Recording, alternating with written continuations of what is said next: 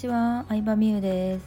え。今日はですね、私がフットワーク軽くいろんなことをしたり、えー、海外や日本各地を含め行きたいなって思った場所にすぐ行ってみるようになった理由を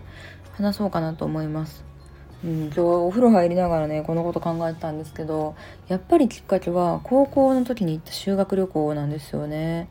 で私の通ってた高校は結構なんか変わってて21世紀モデル校みたいな感じの指定をされてて英語の授業もね映画を見ながらシャドーイングっていうその登場人物がしゃべるのを真似して学ぶ英語のやり方だったりとか1人1台ノートパソコンを買ってそれで高校生からワードでレポート書いたりとかするような結構先進的なことをやってる学校だったんですけどその高1と高2の間の春休みにね修学旅行に行った場所が上海だったんですよ中国の上海。うんで当時正直言って、ま、今はでですけど中国と日本ってねニュースとか政治的にはそんなに仲良くなかったりとかで本当に私が中国上海に行く直前ぐらいのテレビではに、ま、日本反日みたいな暴動が起こってる映像とかもすぐに流れてて生卵を投げられたりとか日本の国旗燃やされてたりとかっていうシーンがちょいちょい流れてたりっていうのもあってまあなんか結構親からの反対とかもあったんですよ。うん、でもまあ学校の方針としては行ったの何年ぐらいですかね。私高校卒業したのが2008年2000多分56年ぐらいの話ですね。2005,6年なんで今から大体17年ぐらい前になるんですけどでそのそうでも学校としてはこれから絶対世界の中心は中国が来る。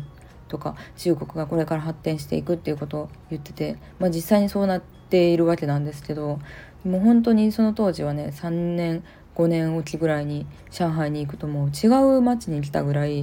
もうビルがどんどん建ってるっていう状態だったんですよね。うん、でそうまあそんな感じで反対もありつつでも実際に上海に行ったら、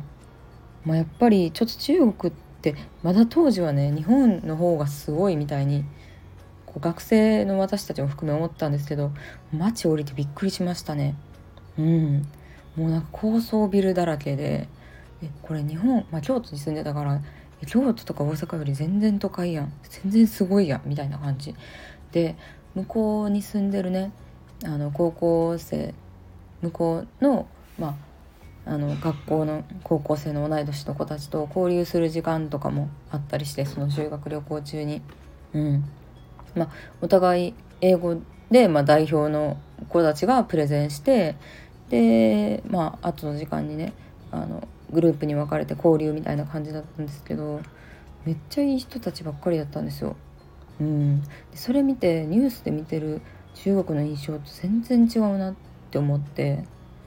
そうなんかほんの一部を切り取られてほんの一部の過激なところやったりとかなんかそのなんだろうななんか情報操作じゃないですけどしたいところを切り取ってるだけなんやなって思ったんですよね。ですごいいい子たちで普通に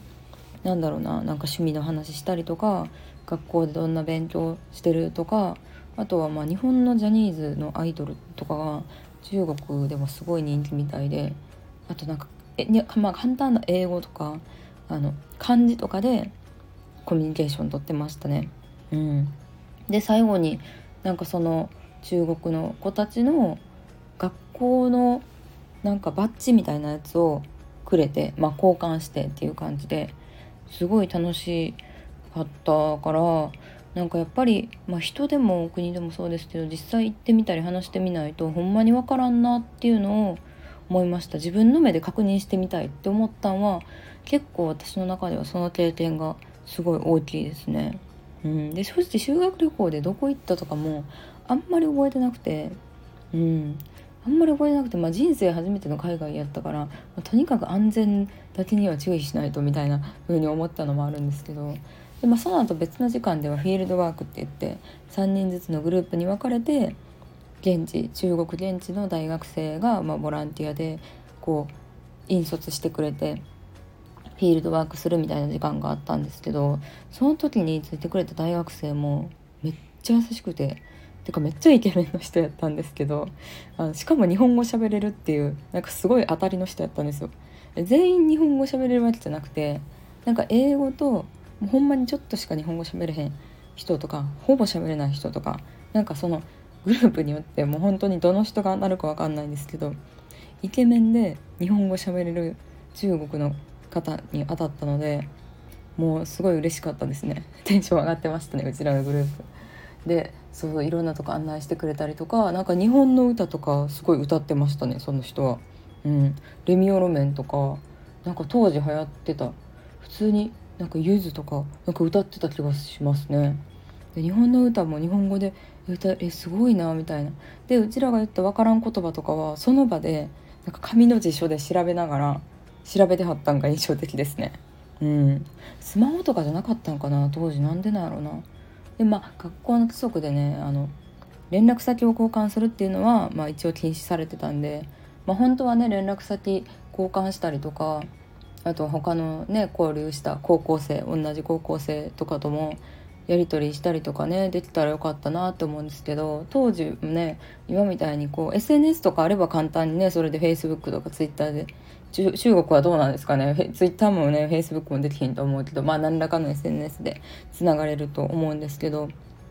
まあ、連絡先交換しちゃダメって言われたのでもう本当にそれきりっていう感じなんですけど日本に来る時案内してあげたりとか逆に中国行った時にね案内してもらったりとかなんかその後ね交流したらよかったなっていうのは思ったりしました。うん、だから本当に私が実際に行った印象はもう日本人と変わんないっていうか何にも変わんないなって感じですね。やっぱそういうこう日本の学生に向けてのさ引率してくれたりとか交流をしてくれるってことはうんまあそんなに偏見のないタイプの人なんだとは思うんですけどでもなんか楽しかったからねうん、テレビで見る印象と違うっていうかでもそれって実際に行ってなんか人と話したから分かったのであってうん親とかにそれを言ってもなんかあんまり伝わらないなっていうもどかしさはありましたね。うんその後もさ日中関係のニュースとかちょいちょいやってたりするけど、まあ、そういう考えを持ってる人がいるのはさもちろんそうなんですけどうんでもなんか経験してみないと分かんないことがあるんやなっていうのを思ったからなんか今もこう毎月新しい経験を必ずするようにっていうのはその時から心がけてるなんとなく、うん、気づいたのかなって思いますね。うん、でそうですねあと、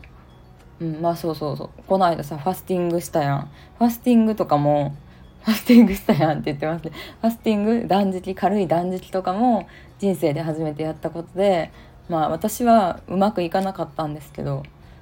でもなんかまあ経験できてよかったなって思うから経験を増やしていきたいですね。うん